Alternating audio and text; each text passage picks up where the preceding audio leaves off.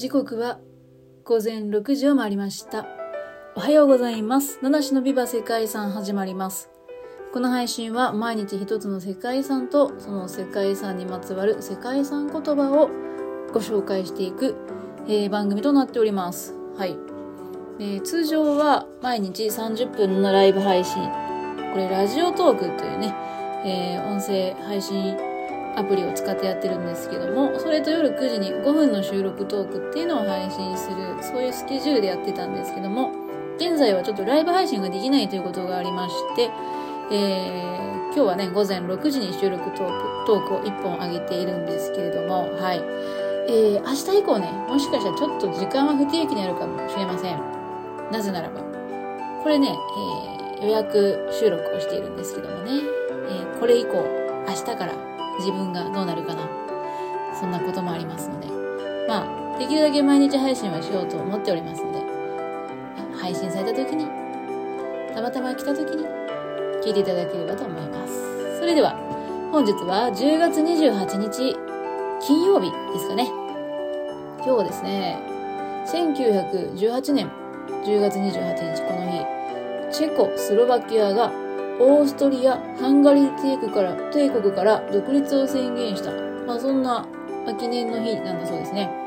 チェコスロバキアって何でしょう？チェコとスロバキアのことですか？と思われた方いらっしゃいますでしょうか？かつて現在のチェコ共和国及びスロバキア共和国は一緒にね一緒だったんですよ。はい。えーチェコ人とスロバキア人が一つの国を形成すべきであるってね、チェコスロバキア主義っていうのを誰かが唱えたそうで、それによってもともと一つだったんですね。で、建国の当初は現在のウクライナの一部にある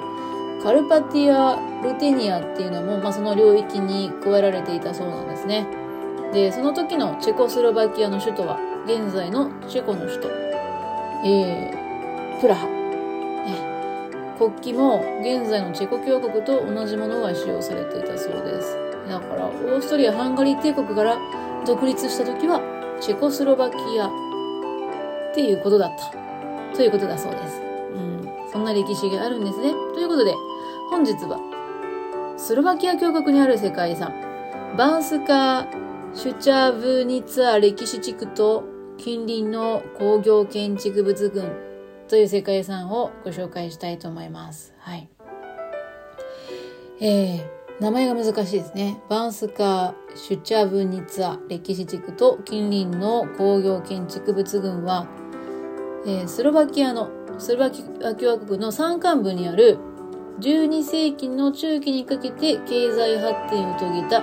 ヨーロッパ屈指の鉱山都市だそうです。古代から鉱山で金や銀の採掘が行われて、中世から近代にかけて豊富な銀の生産で、ハプスブルク帝国やハンガリー王国の財政を支えたそうです。はい、この人たちが大繁栄したのは、その裏にはここがあったんですね。まあそして、ゴシック、ルネサンス、バロック、新古典主義といった多様な、多彩な様式の建物が連なる美しい街並みが築かれていったそうです。だから時代ごとにね、多分最先端、もう最高の技術を持ち寄って建物が建てられたんじゃないでしょうか。この場所は第一次世界大戦まではハンガリー王国に属していたそうです。で、歴史を遡ると、バンスカ・シチャブニツァの皇府が初めて、えーまあ、文献に登場した、書き物に登場したのが1156年のことでした。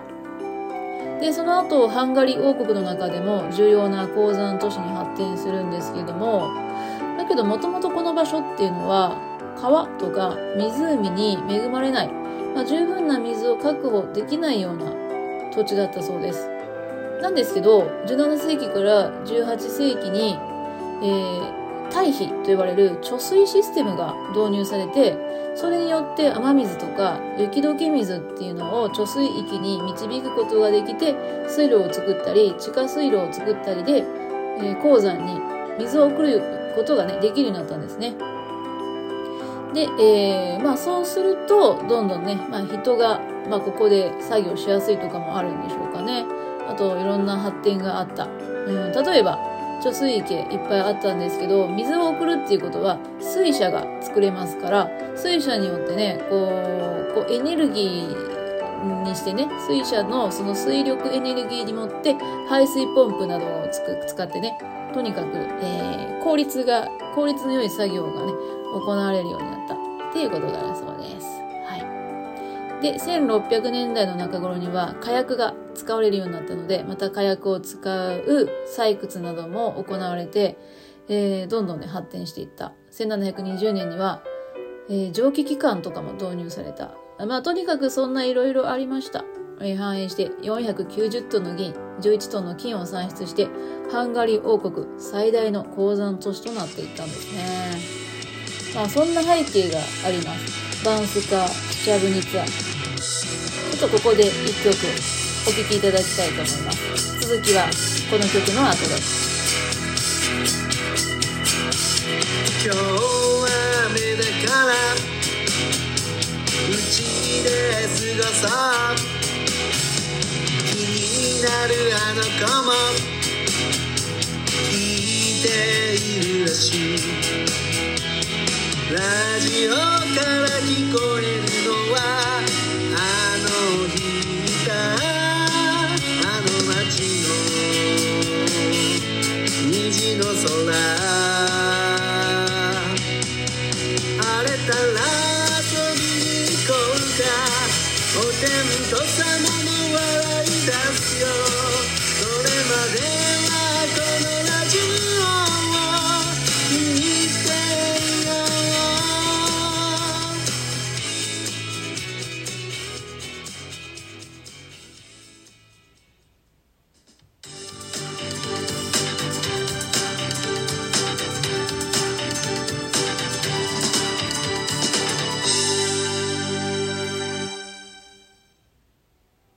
ということで、